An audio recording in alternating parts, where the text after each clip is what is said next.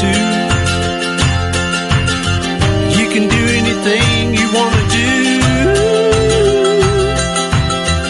Everybody's gonna stamp the feet. Everybody's gonna feel the beat. Everybody's gonna dance around tonight. Seguimos en tendencias y les voy a comentar algo que miré en internet, o sea que es una noticia vieja, a esto me refiero, o a esto me quiero referir. Y quiero hacer el siguiente comentario a partir de un artículo que fue publicado en el diario La Nación el primero de noviembre de 2021, es decir, hace, hace un. No, no tanto, ¿no? Es una nota de opinión editorial, es decir, que es el pensamiento del diario, del diario La Nación. Lleva como título Bullying y responsabilidad y se refiere a un fallo de la Corte Suprema, no de la Corte Suprema, a un fallo de la justicia de la provincia de Buenos Aires, del juzgado en lo civil comercial 19 de La Plata, que condenó a una escuela donde se sucedieron algunos episodios de bullying y ciberbullying. El fallo obliga a la institución a resarcir al niño víctima del hostigamiento verbal, físico y por las redes sociales, con el pago de una suma cercana a medio millón de pesos, más intereses por daños psicológicos y perjuicios. La víctima sufrió esta situación de bullying, es decir, este acoso, este matoneo, como definen algunos autores, durante casi seis años por parte de un compañerito con el que cursaba la primaria. Me quiero referir a dos cosas, al artículo de opinión y a los hechos sucedidos. ¿no? El artículo en cuestión, es decir, la nota editorial que habla sobre este fallo, hace referencia a una noticia de octubre de 2021 y a mí me llamó la atención particularmente por la superficialidad del tratamiento del tema que unos días después se realiza en esta nota editorial a la cual me refiero, y particularmente por las observaciones críticas hacia el comportamiento de la familia de la víctima y hacia la defensa legal del colegio. Sin temor a pifiarla, el bullying podríamos decir que es más antiguo que su propio rótulo en inglés, cuando se lo caracterizó así. Hoy, de hecho, hasta los hispanoparlantes utilizamos esa palabra para definir el hostigamiento o cualquier forma de maltrato que se da en ámbitos escolares. Pero la verdad que ya conocíamos esta conducta desde tiempos previos a que se etiquetara con este término en inglés. El uso cada vez más extendido del Internet y de las redes sociales hizo que esta herramienta se volviera cada vez de uso más común para perpetrar esta forma tan violenta de ataque. A esta práctica en las redes se la denomina ciberbullying. La situación a la que nos referimos, es decir, bullying y ciberbullying, en el colegio La Inmaculada, Instituto San José de la Plata, que protagoniza este caso, llevó a la justicia a emitir un fallo, en consecuencia, que dictó una reparación económica de medio millón de pesos más intereses por los daños psicológicos y los perjuicios que ocasionó el hostigamiento al alumno. El niño era hostigado por su compañero en los recreos, tanto en forma verbal como física e incluso psicológica a través de las redes sociales. Todo este comportamiento se extendió durante seis años. Es importante decir, para completar la información, antes de seguir analizando esto, que la víctima había denunciado ante la institución escolar esta situación varias veces antes de iniciar la vía judicial. El artículo publicado se trata de una nota editorial del diario de la Nación, como decimos, no lleva firma, por, por lo tanto no se trata de una nota de opinión del autor en particular, sino que es la opinión del propio medio. Este dato lo digo porque me parece que no es menor, y lo remarco con el fin de que quede claro que no es la opinión de un lector o de algún autor en particular, sino la propia línea editorial de uno de los principales medios de comunicación de la Argentina, la que se transmite en este artículo. En su contenido se puede observar una superficial descripción de los hechos. Él o los autores dedican sus últimos párrafos a dar consejos bastante obvios, aunque ciertos, que no suman casi nada a lo que el lector promedio de este diario puede llegar a conocer o a suponer. Acá vemos un claro desaprovechamiento de tinta y espacio, a lo cual se suma una opinión que resulta chocante a primera vista por lo infundada y despectiva. En el anteúltimo párrafo escribe, llama la atención la larga espera de los padres sin recurrir más tempranamente a las autoridades educativas o a la justicia en busca no solo de resarcimiento, sino sobre todo de acciones preventivas que pusieran fin al sufrimiento del niño. Automáticamente uno escucha esto, a partir de la lectura de este párrafo, Y nos preguntamos sobre qué púlpito está parado quien escribe y quien describe así el comportamiento de los padres. ¿Dónde radica la autoridad moral que le permite hacer semejante consideración?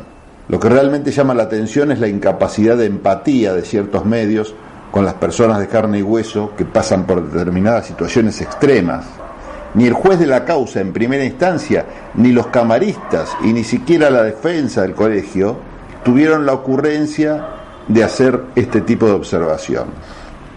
Y esto nos lleva a hacer algunas menciones a las particularidades del bullying y del ciberbullying que lo transforman en una situación difícil de denunciar rápidamente, difícil de juzgar, con una complejidad psicológica muy grande y que involucra a actores menores, a instituciones que muchas veces no funcionan de forma ideal, a docentes y autoridades escolares generalmente sin suficiente capacitación y con malos salarios, y a familias que confían en estas instituciones y muchas veces llegan tarde a tener conocimiento sobre el tema, o viven realidades particulares o están mal asesoradas, etcétera, etcétera, etcétera. Y los etcétera son tantos como la cantidad de alumnos que sufren bullying y ciberbullying en el planeta. En otras palabras, y cayendo en un lugar común, cada caso es un mundo. Ayuda mucho a este análisis a hacer algunas lecturas, por ejemplo, hay un libro que se llama Derechos Personalísimos, de un autor muy importante en materia de derecho y de derecho civil, que se llama Carlos Gersi, donde muestra en este libro lo complejo del tema que engloba esta palabra del, bullying. Y él lo define algo así como hostigamiento escolar, matonaje escolar, miren qué buen término matonaje, de, de matón, ¿no? Matoneo escolar también, y cualquier forma de maltrato psicológico, verbal o físico, producido entre escolares de forma reiterada a lo largo de un tiempo determinado, tanto en el aula como a través de las redes sociales. Y continúa el autor esta descripción de forma tal que con la sola lectura y a medida que profundiza los detalles, también es más profunda la sensación de angustia de quien con mediana empatía los lee.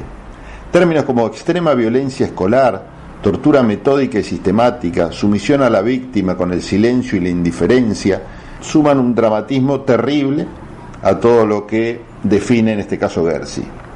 También en su análisis habla del victimario, quien suele no actuar solo, sino que cuenta con la complicidad de otros compañeros, motivados por características psicológicas, cuyo análisis nos excede en este comentario. La Cámara que falló en el caso mencionado recordó que la definición consensuada entre la Organización Mundial de la Salud, la UNICEF y la organización no gubernamental International Bullying Sin Fronteras da cuenta que el bullying o acoso escolar es toda intimidación o agresión física, psicológica o sexual contra una persona en edad escolar en forma reiterada de manera tal que causa daño, temor y o tristeza en la víctima o en el grupo de víctimas. La Convención de los Derechos de Niños, Niñas y Adolescentes de la Asamblea General de Naciones Unidas de 1989 y ratificada por Ley 23.849 establece entre los derechos los artículos 28 y 29 que reconocen los derechos a la educación, a la seguridad y no discriminación en los establecimientos escolares, en su artículo 16 y 19. La Convención Americana sobre Derechos Humanos, en el artículo 5, habla del derecho a la integridad personal y también hace referencia al tema y reza, toda persona tiene derecho a que se respete su integridad física, psíquica y moral. Todo esto nos muestra la complejidad del tema y nos remite a preguntarnos una vez más, si es legítimo o justo emitir el juicio de opinión que se realiza en esta editorial que estamos analizando del diario La Nación. Y como si fuera poco, el párrafo en el diario continúa criticando la acción de la familia de la víctima al decir que tendrían que haber acudido a la justicia en busca no solo de resarcimiento, sino sobre todo de acciones preventivas que pusieran fin al sufrimiento del niño. Además está repetir que es un juicio de valor bastante malicioso que pone en la cabeza de la familia la responsabilidad de la búsqueda o implementación de acciones preventivas y desconoce o desprecia el concepto de resarcimiento, que podríamos meternos un poco a continuación, de qué hablamos cuando hablamos de resarcimiento y por qué se pide el resarcimiento. Volviendo a Gersi en sus libros Derechos Personalísimos, sostiene que el bullying es violatorio del derecho personalísimo a la integración social y explica por qué es importante para el desarrollo de la persona en su etapa de socialización secundaria el espacio escolar.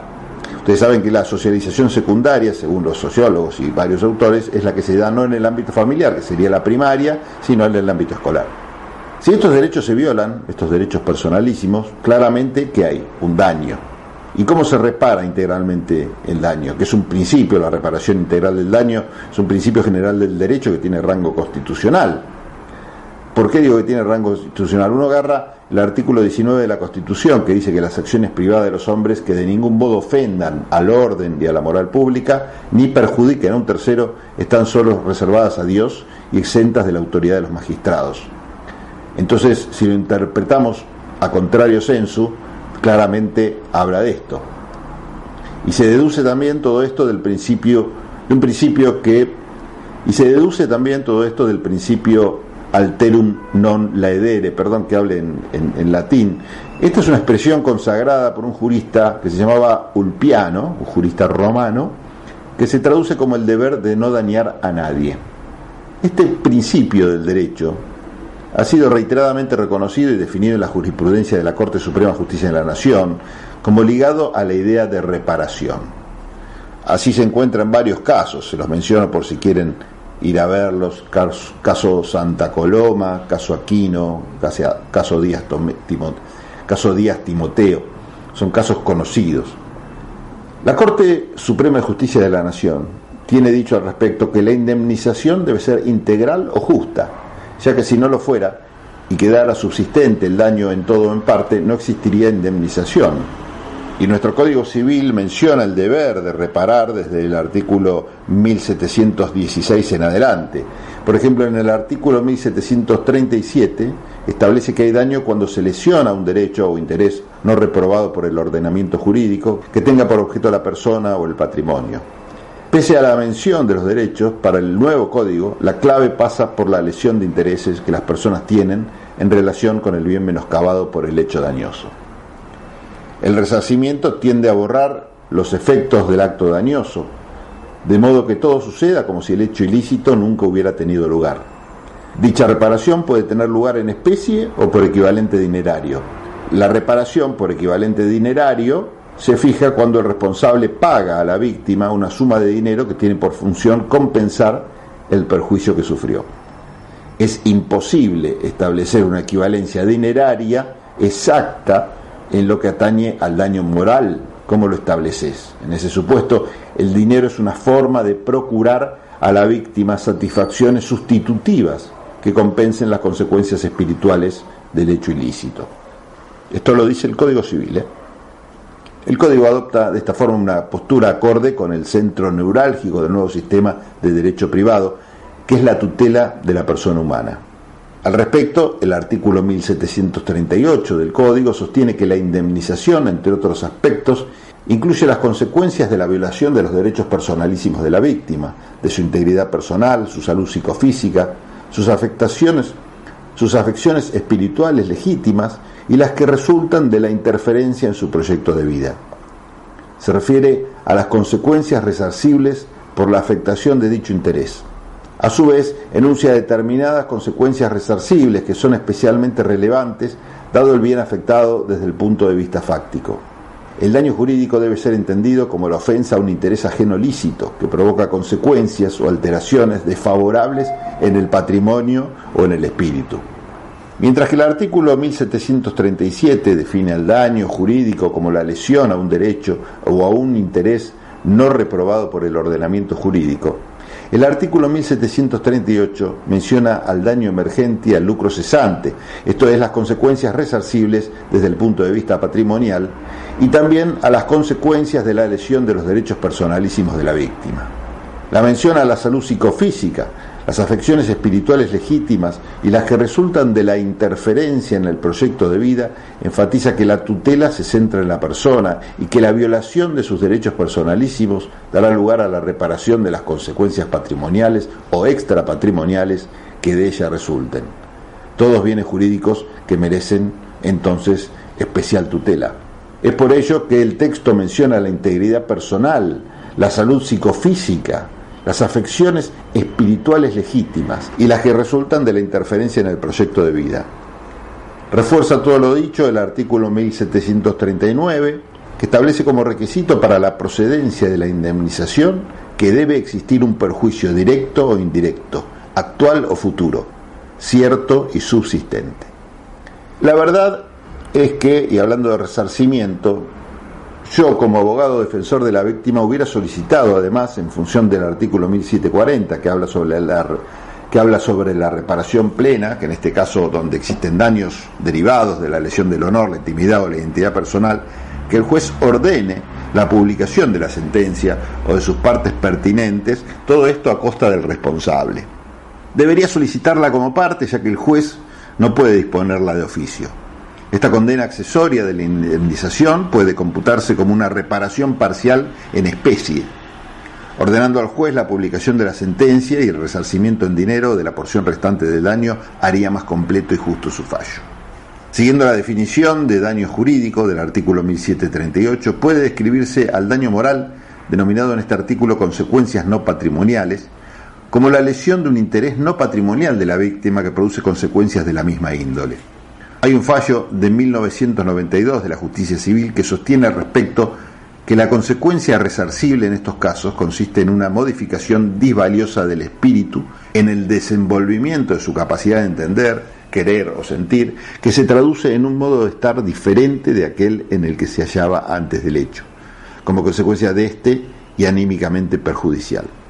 Adicionalmente, el criterio de las satisfacciones sustitutivas, en línea con la reciente jurisprudencia de la Corte, brinda una pauta para la evaluación del daño y señala que la suma otorgada por este concepto debe mensurarse en función de los placeres o actividades que ella permita realizar a la víctima y que sirvan como una suerte de compensación y no de equivalente, pues por definición no lo hay en esta materia, equivalente o compensación de los sinsabores o angustias o bien del desmedro existencial por ella sufrido.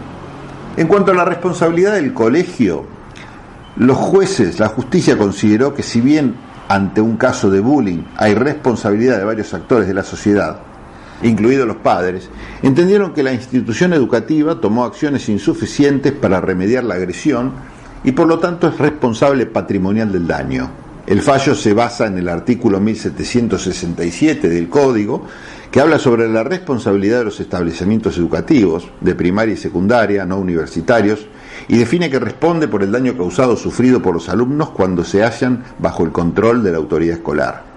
Este artículo también menciona la responsabilidad objetiva y aclara que solo se exime con la prueba de caso fortuito.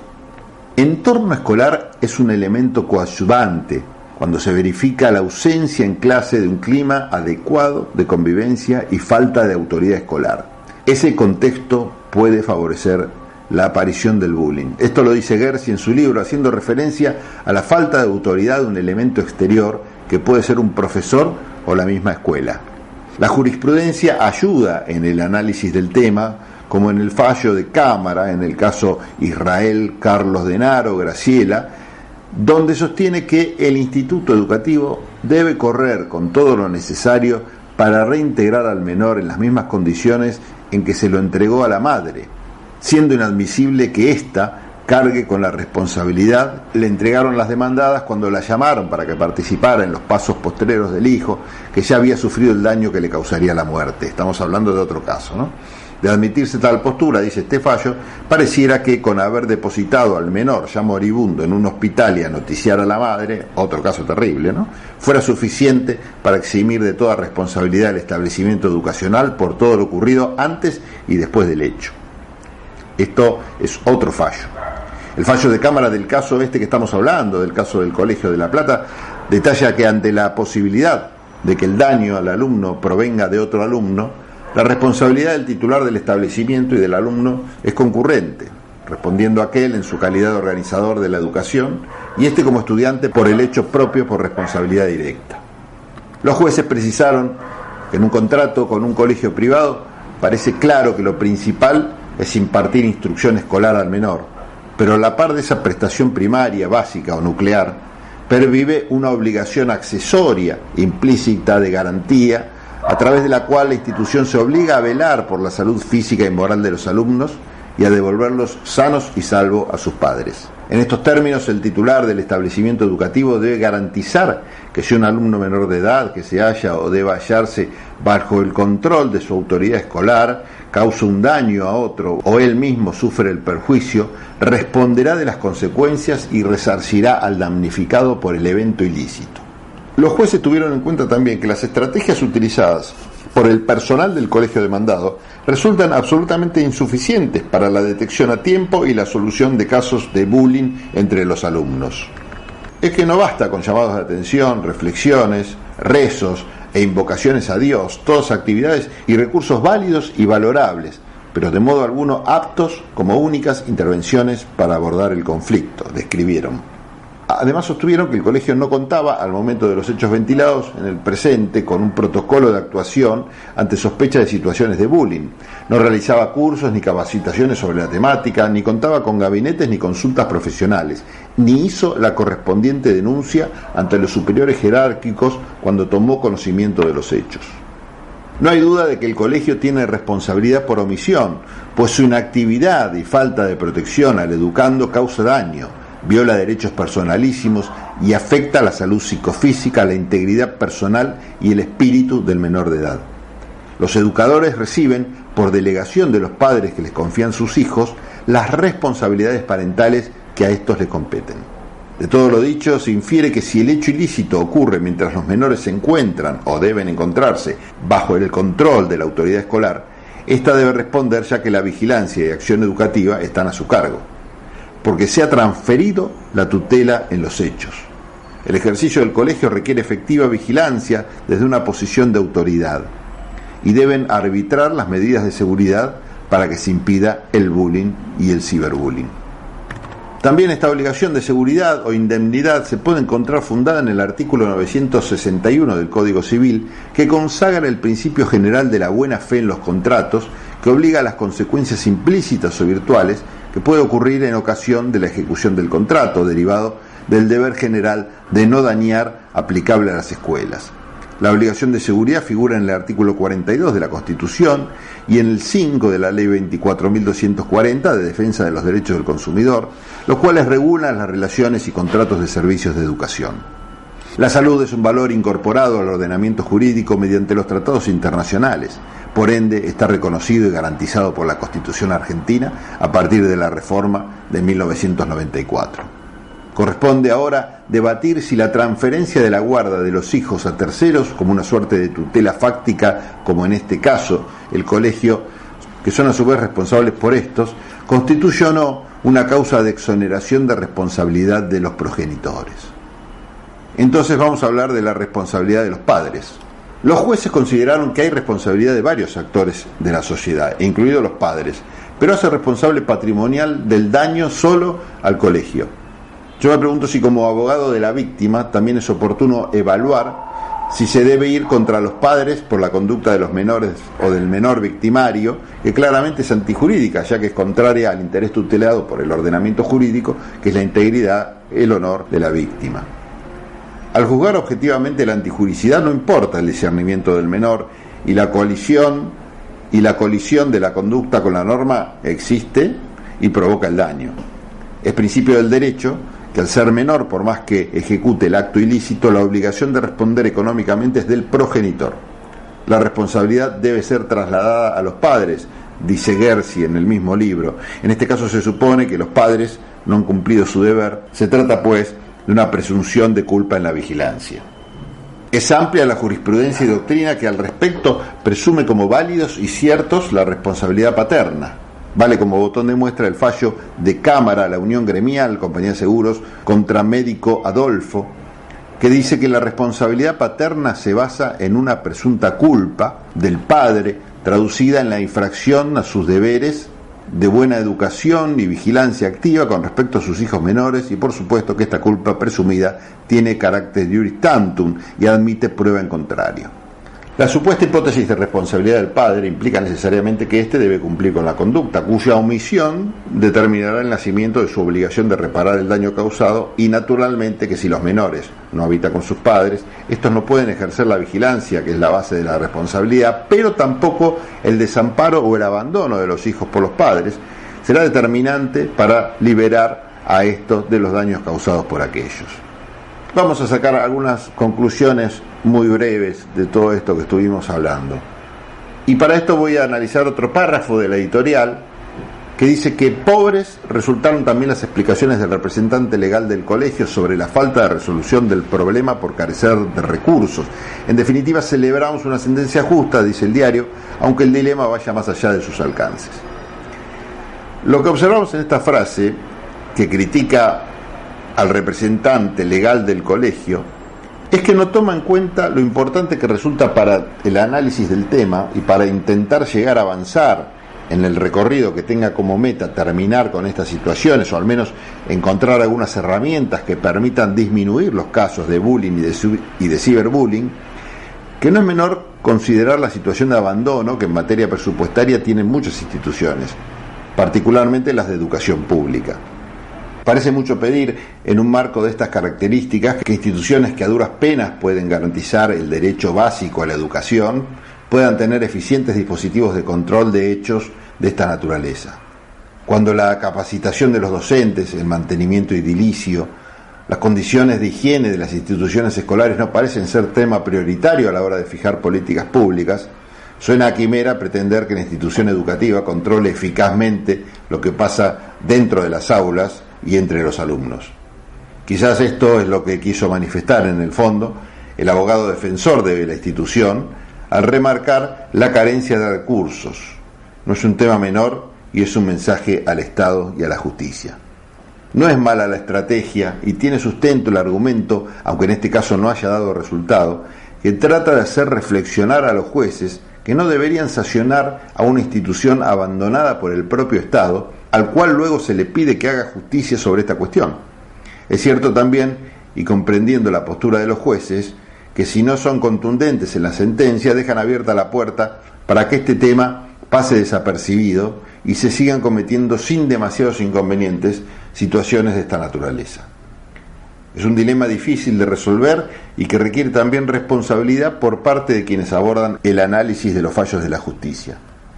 Como dice la propia Cámara en el fallo, se presenta como una problemática social no solamente de quien lo padece o ejerce, sino de toda la comunidad educativa, alumnos, docentes y familias. En virtud de ello es que requiere de la búsqueda de soluciones conjuntas y participativas en función de alcanzar la no violencia y favorecer vínculos solidarios. Fallos contundentes como el de la Cámara en cuestión sientan una jurisprudencia importante, pero la justicia debe ir acompañada por gestión pública que haga posible que las medidas de prevención puedan ser llevadas a cabo. Un mayor presupuesto nacional destinado al área de educación y reglamentaciones que establezcan el eficaz ejercicio de las leyes que actualmente existen, permitirían que la buena intención de los legisladores no caiga en letra muerta y los fallos ejemplificadores de los jueces no deban repetirse, sino transformarse en piezas jurídicas para el estudio, que se vuelvan piezas de museo gracias a la no repetición de situaciones como las que cotidianamente se viven. No sirve de nada millonarias sumas de resarcimientos si se reportan cada vez con más asiduidad nuevos casos de bullying y de ciberbullying. No es cerrado arriesgar que el resarcimiento debería caer con igual contundencia sobre los responsables del menor victimario, no solo para evitar una suerte de impunidad y como medida ejemplificadora, sino también para que tomen las medidas necesarias para evitar que el menor continúe con ese tipo de comportamiento en el futuro. A estas medidas se podría sumar que la justicia podría obligar a la familia del victimario a que éste realice algún tratamiento psicológico o obligarlo a tomar talleres específicos que lo hagan reflexionar al respecto. En síntesis, la acción de los adultos, la existencia de un diálogo y la búsqueda de consensos, el afianzamiento de la confianza y la presencia de políticas pedagógicas eficientes podrían hacer que estos conflictos que derivan en bullying y ciberbullying sean cada vez menos frecuentes. Bueno, seguimos en un rato con más tendencias. Desde Buenos Aires, transmite LRI 224, AM 1220, Ecomedios. Econoticias. Toda la información